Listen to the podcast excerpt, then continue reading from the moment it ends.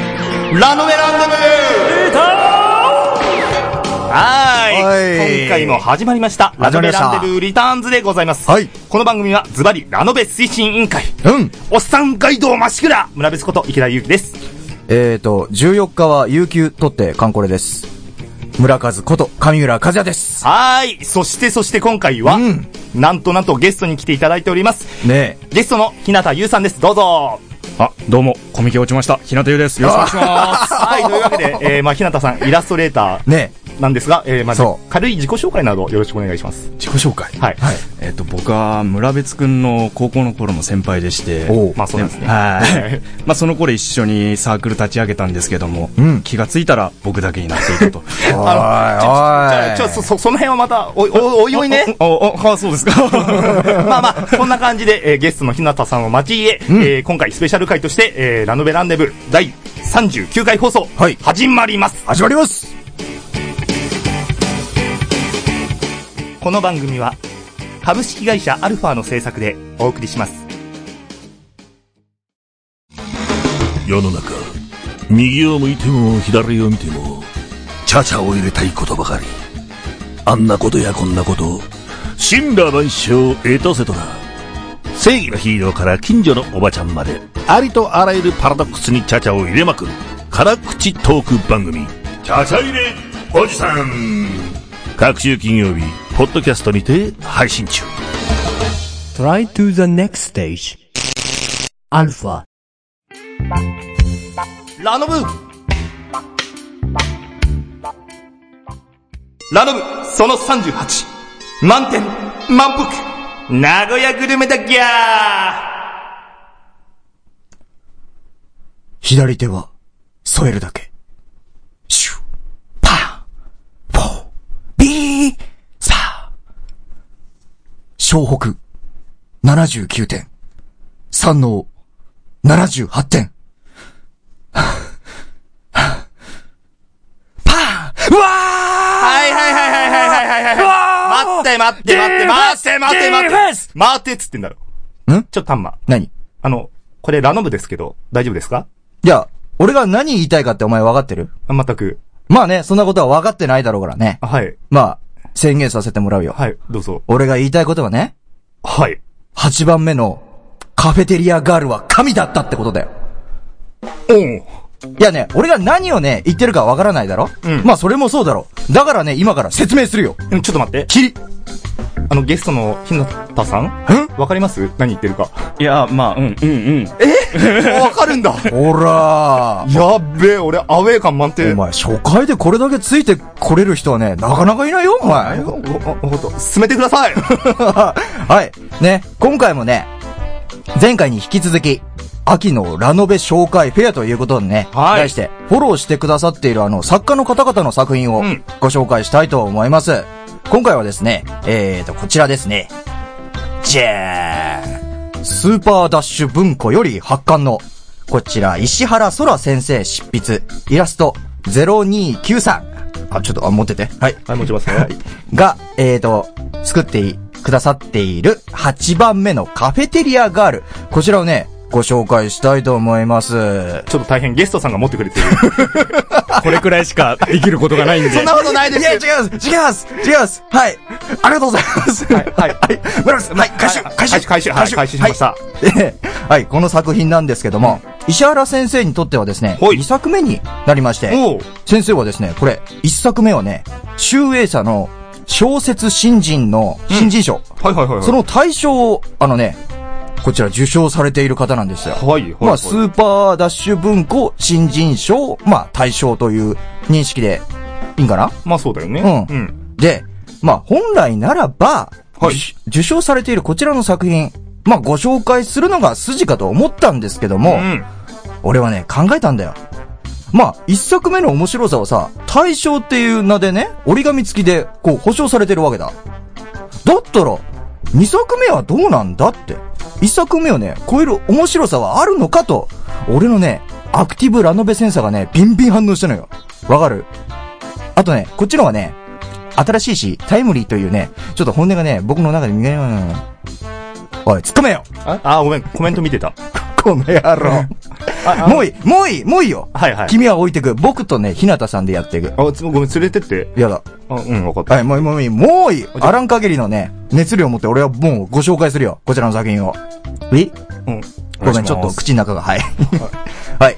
でね、まあ、あらすじを言わせていただきますと、はいこちら、極度のね、味噌アレルギーによって、実家から名古屋、実家の名古屋から東京へとね、逃避行をする高校2年生の主人公、米田白がいるんですけども、ほい。ある日、そんな主人公のもとに、妹、名古野が、その主人公を連れ戻そうと、東京に上京してくるわけですよ。それがね、その上京をしてきて、まあ、主人公がいる学園に行ったんですけども、突如、目の前で、しの、その、白が働く学長、満点が爆発するわけでございます。爆発。はい。実はですね、この学園のね、白が働く食堂、ほい。日本最大を誇る学食でございまして、うんまあ要するに8つの食堂がですね、歯を争って日夜デスゲームを繰り広げている場所なんですよ。で、そこで、まあ、主人公がほの字の、その店長代理の天って子がいるんですけども、うんまあその子のために主人公の白はですね、この過激なバトルを生き残ろうと必死に戦っていくわけなんですよ。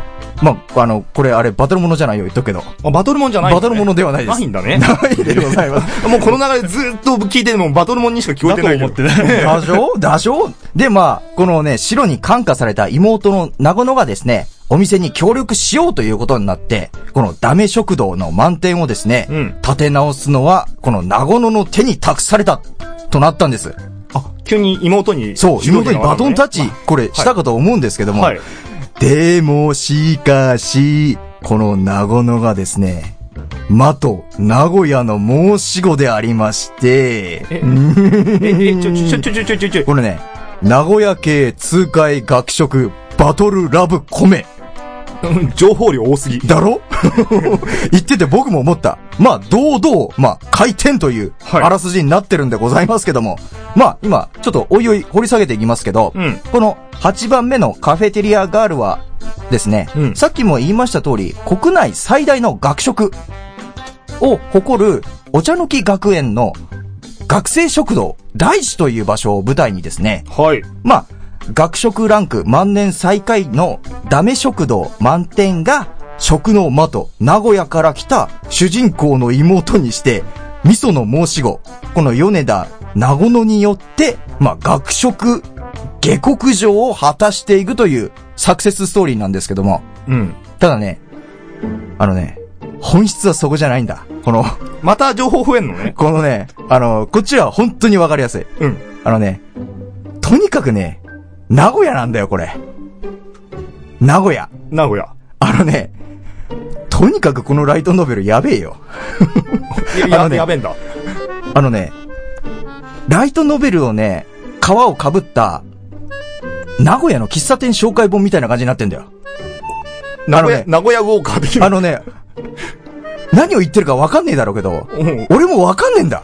あのね、おいわお前は分かれ。 あの、ラノベを買ったつもりだったんだけど、読んでみたら、名古名古屋の喫茶店紹介本みたいな感じになってんだよ、これ。はいやー、これね、僕はね、名古屋のね、恐ろしさの片鱗を味わったよ、この作品。あ。なるほどね。うん。まあね、あの、実際、普通にあの、ライトノベルなんですけども、はいその本編の合間と合間にですね、名古屋にある喫茶店の紹介なんかもされてるんですよ。うん。まあ、そこにあるね、名古屋飯なんかの紹介もね、されていてね、うん。そして、まあ、この本を書いたきっかけで、あの、石原先生がですね、うん。愛知の PR ライトノベル大使、まあ、愛知を PR するライトノベルの大使に任命されたわけなんですよ。ほう、すごいね。まさにもう名古屋を押して押しての名古屋ノベルという感じですですうね。ん。まあね、正直ね、まあ僕ね、読むまでね、あのーこの作品は、あくまで食、あの、食にこだわって、まあ、可愛い女の子が出てるだけの作品かと思ったんですよ。ほいほいほい。とんでもねえよこの作品。読んでみたらね、まさにね、このね、何キレッキレの逆センスとテンポの良さ。うん。半端なかったね。この本ね、あの、実際になんですけども、5章に区切られているんですよ。ただ、この、一章一章あるんですけども、うんその中にさらに、また区切りが何十という区切りがあるんです。おお細かいんだ。はうん、ちょっと、あの、村別さん、本編見てもらっていいですか、はいはいはい普通にあの、ちょっと開きますねはい。軽く見ていただいて。うん。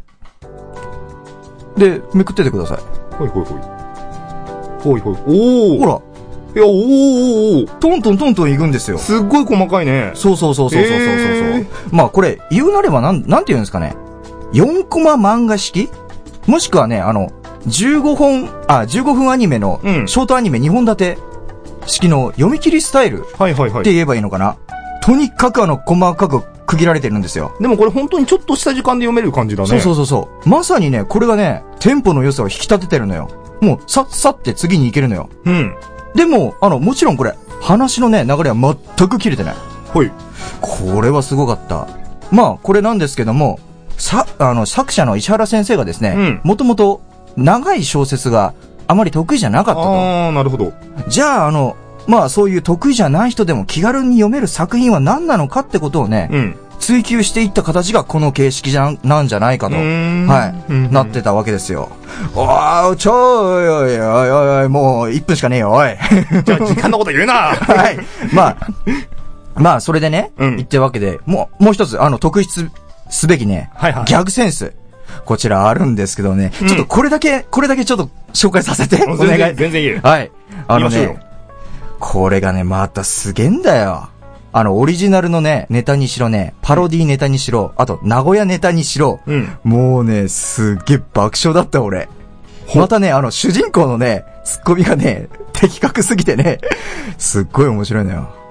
あのね、オープニングでね、僕はね、なんであのネタをやったかというとね、うんスラムダンクのね、これ、ネタがあるんですけども、ちょっとね、具体例を今、挙げさせていただきます。おい。あのね、まずね、まあ、この、最弱である食堂、満点がですね、うん。この食堂の王者である、グランドキッチンという食堂にですね、宣言する場面があるんですけども、グランドキッチンは満点が倒すって言うんですよ。これだけだと、なんだかわかんないと思うじゃないですか。うんその後にですね、 もうね、一節で書いてあるんですよ。あのね、少年ジャンプ史上、最愛のベストバウトは、湘北 VS 山王戦だと信じて疑わないっていうね。なるほどね。 でね、あのね、これで終わりかと思うじゃないですか。うんそしたらね、何のね、脈絡もなくね、いきなりね、 ちょっと待ってください。はい、ありました。あのね、ある、その、まあ、タイトル全く関係ないところで、うんいきなり、あの、これは局地戦だとかなんか 言い出すのよ。はいはいはい。んいや、つまり実力差があって、これだけ絶対に勝てないという、んこ実力、じつまり実力差があって、これだけ絶対に勝てるというポイントで勝負するって言ってることあるんですよ。うん。そしたら主人公が、おいおい、いくらなんでもそれ丸パクリじゃねえかと、うん。突っ込んできて、で、あのー言ってる方なんですけど、この、あのーえっ、とね、うん。名古屋の妹の方がね、要するに好きなんですよ、スラムダンクのネタを。はいはいはいはい。はい。で、ずっとね、この下りがね、ちょっと続くんですよ。 あの、言ってしまうとね、ちょっと引っかかるかもしれないんで言えないんですけど、お、おう。うん、もうね、この時点で僕はね、大爆笑だったんだよ。これはじゃあ絶対、スラムダンク好きも楽しめると。楽しめるということです。なるほどただね、あの、普通のオリジナルのネタの方もね、すごい面白かった。ほう。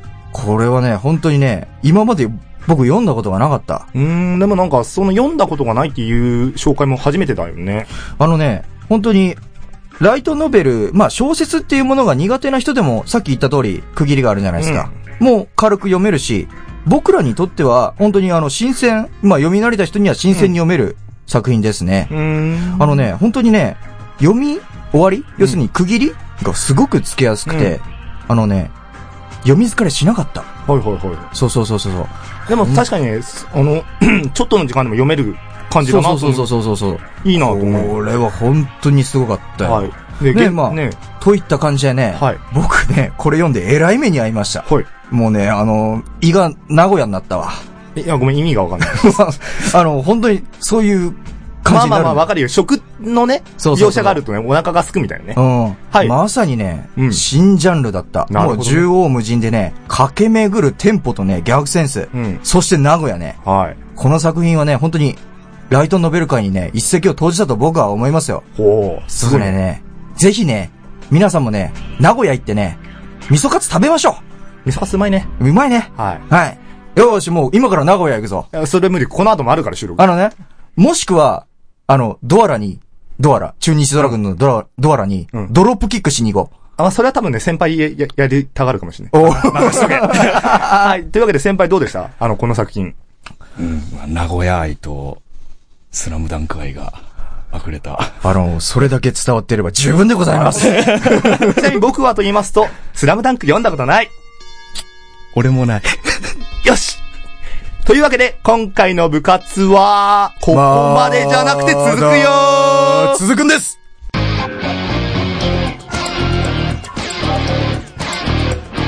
ラノベランデブーリターン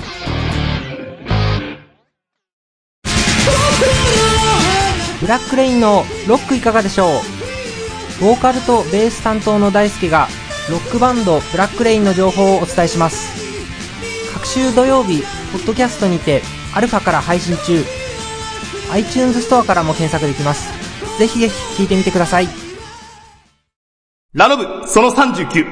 聞いてくれないと暴れちゃうぞ黄昏よりも砕き物。血の流れよりも赤き物。時の流れに埋もれし、偉大なる汝の名において。我ここに闇に誓わん。我らが前に立ち塞がりし、すべての愚かなる者に、我と汝が力持て、等しく滅びを与えんことを、ドラグスレイブはーい。というわけで、今回は蝶がつく名作であり、現在も救済中ながらも、まだ作品自体は続いております。スレイヤーズについて、ゲストの日向優さんと我々ラノブで語っていきたいなと思っております。んなんだよ、村和、そのじとめ。いやさ、あのね。なんか、あのお前ゲストの方がいますとか言っときながらさ、うん僕ら置いてきぼりよ。ねえ、ヒューガさん。ヒューガじゃないっす。ひなたっす。 おい、ちょゲストの名前間違えんな、 お前。やられ、やられましたね、これはもえ今のはネタでーす。君のね、あの、栄唱を潰させていただきましょあ、え、あ、は、はい、はい。いや、なんか、うん、僕、やれた。まあ、そんなことはいいん ですけど。もうダメだ、これ。えまあまあ、二人、二人とも乗ってけよ。これ、スペシャル回だぜ。まあ、もう、もういいからさ、進めよう、これ。 はい、進めます。はい。。まあまあまあ、ね、今更ね、あの、あらすじっていうにはちょっとおこがましいかもしれませんが、はいまあこのね、軽くスレイヤーズのあらすじというかね、なんかを語っていきましょう。はい。はい。まあ、ドラゴンもまたいで取る。ドラマタリナなんていうね、ものから、えー、まあ、なんていうんですか、悪い意味での通り名を数多く持つ、自称、天才美少女魔魔導士、リナ・インバス。うん。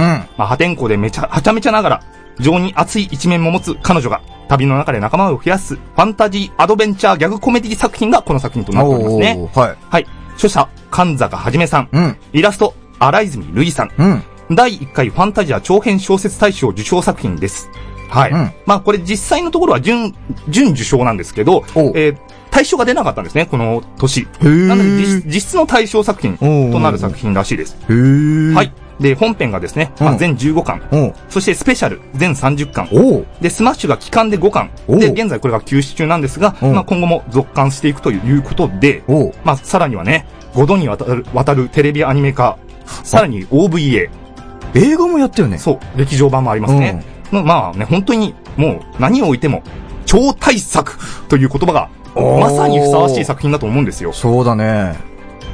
いやー、スレイヤーズって言ったら僕はね、うん。ネクスとかほうほうほう。その世代だね。まあまあ、じゃあそのネクストうん。もについてもね、ここから3人で、まあ、スレイヤーズの思い出やら魅力やらを語っていきたいなと思うんですうんうよ。んうんうん。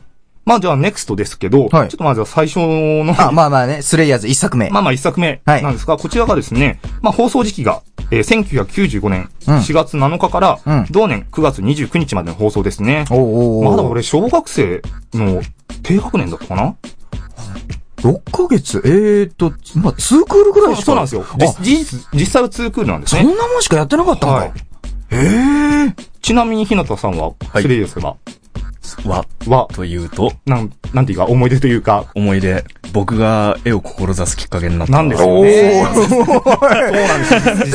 え、ちょ超重要なことじゃないですか。なので、ね、ここは振らなきゃいけないとこでしょう。そりゃそうですよ。あなたね、そんなことを僕に黙っていたのそうです よ。ここで、ここで発表するために黙ってたんですよ。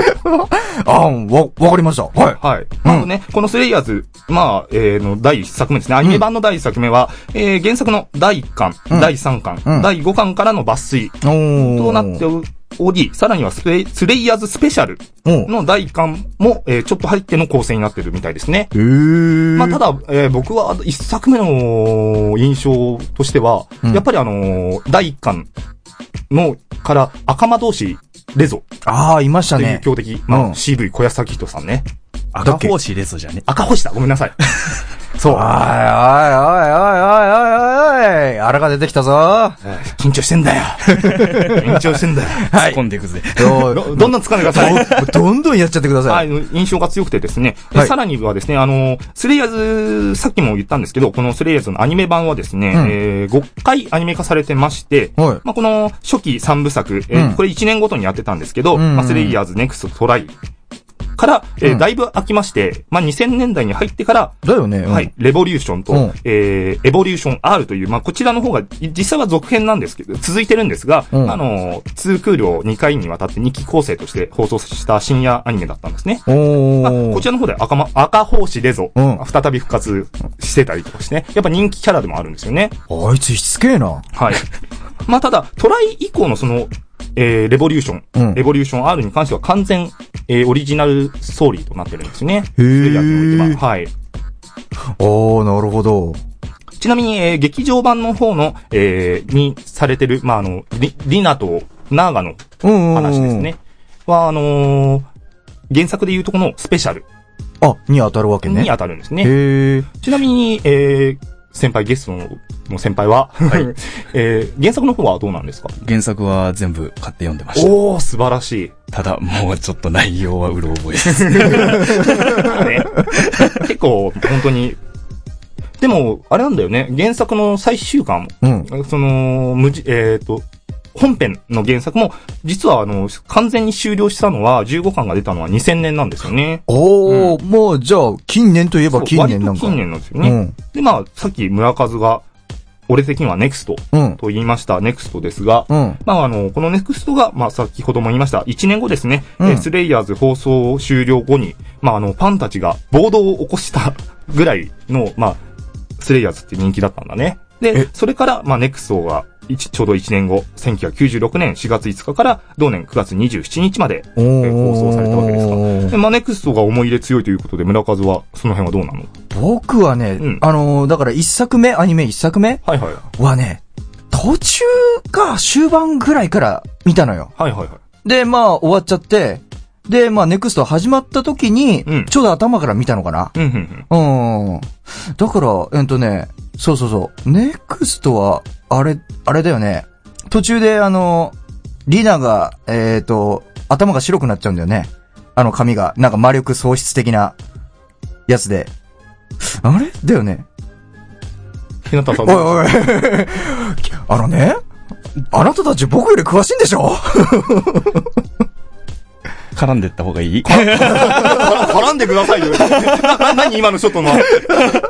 いや、なんか話すのかなって思ってたから待ってたんですだけどから。振ったじゃんわか りづらいでしょこの男のわ振かりり。づらいですね。だから、そうそうそう。ネクストは、そうそう、見てて。うん。で、トライは、頭だけ見たんかな、俺。そトライね。う。うん。でも、やっぱ、スレイヤーズって言うと、覚えてるから、印象にはやっぱあるよ。うん。残ってるよただ、やっぱ、スレイヤーズってその、はちゃめちゃなストーリー展開と、まあ、うん基本的にはリナ・インバースの一人称視点で進んでいくんですけど、うん。まあ、それに、さらにギャグコメディな面が結構色濃いじゃないですか。まあ、そこにおいて、トライの方は結構シリアス路線に入っちゃったんですよね。おー、そうなんだ。まあ、これで、まあ、ネクストほどの人気が実は得られなかった作品だったらしいですえね。ー。トライっていうのは。うん。あ、えー、あ、そうなんそだ。うそうそう。まあ、ちなみにですけど、劇場版は僕、そ実はそんなに見てなくて、ん。だから、えっ、と、リナとナーガのストーリーってあまり見てないんだよね。おー。僕はね、そのストーリーじゃなくて、な、なんかと一緒にやった時に、要するに、あの、ちょっと本編みたいな感じで、やった作品があったのよ。本編劇の関係の劇場版とあったっけいや、その話自体はオリジナルなんだけど、うんまあ本編の雰囲気を、その、何醸し出しつつ、みたいな感じのがあったんですよ。うんうん。そうそう。だから、いつものメンバうー、ん4人組出てきて、いいそう、ねやってたのがあったから、それを見たんですよねじゃ。あそのいつものメンバーという話が出てきたところでお、まあ、好きなキャラクターでもいっていきましょうよああ、いいですね。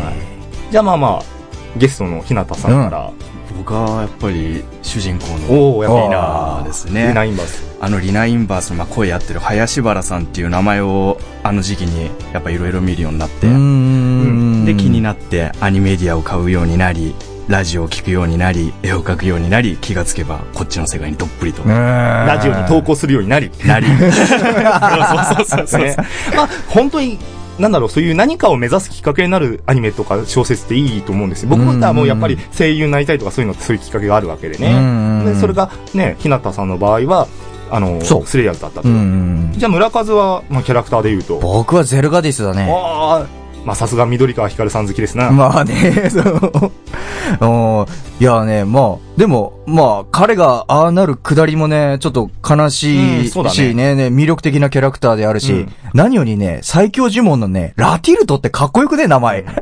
あの、あの絶叫かっこいいんだよね。 そうそうそうそう。あの、栄唱系の呪文はないんだけど、そう。ラティルトかっけえな、名前とか思いながらやってたんですよ。で、じゃあ、うん村別はまあちなみにごめんね、今のお話補足じゃないけど、僕はその、ゼルガディスとうんアメリアの関係性がまたこのストーリーが進んでいく、あー似せて結構好きなんですよ。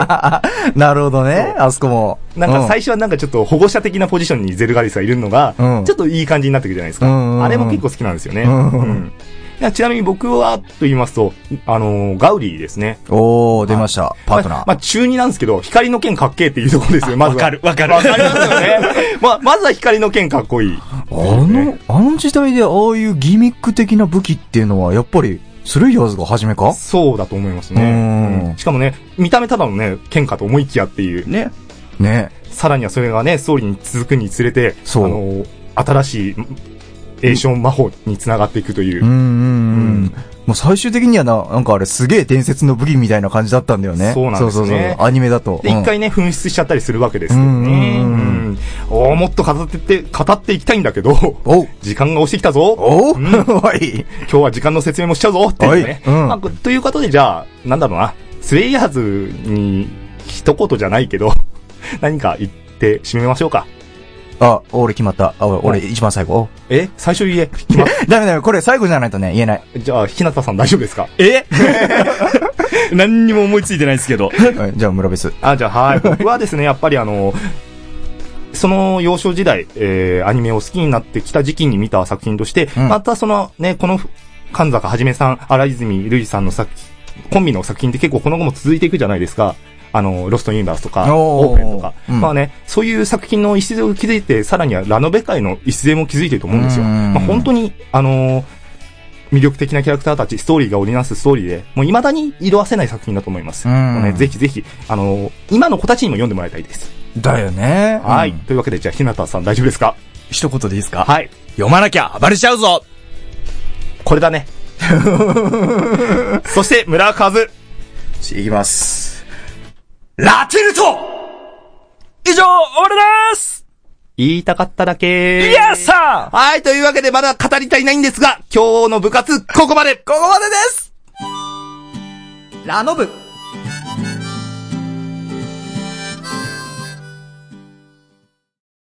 大原誠と岡部鈴音のそれでも地球で生きている通称デモ級おかげさまで放送も5年目第9クールに入りました二人のくだらないトークにお付き合いください各週火曜日に放送配信中 Try to the next stage.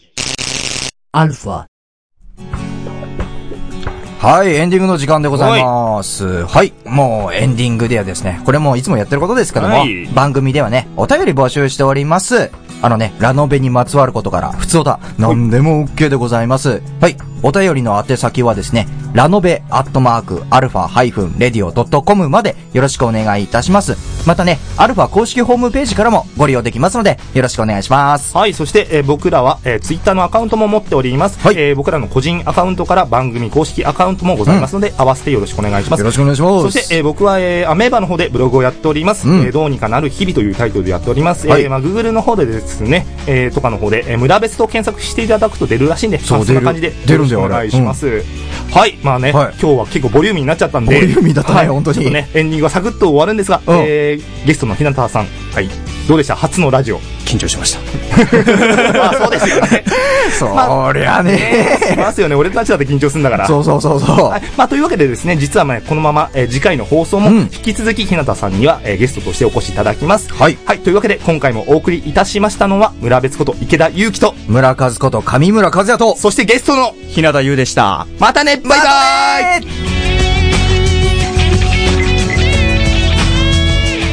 この番組は株式会社アルファの制作でお送りしました。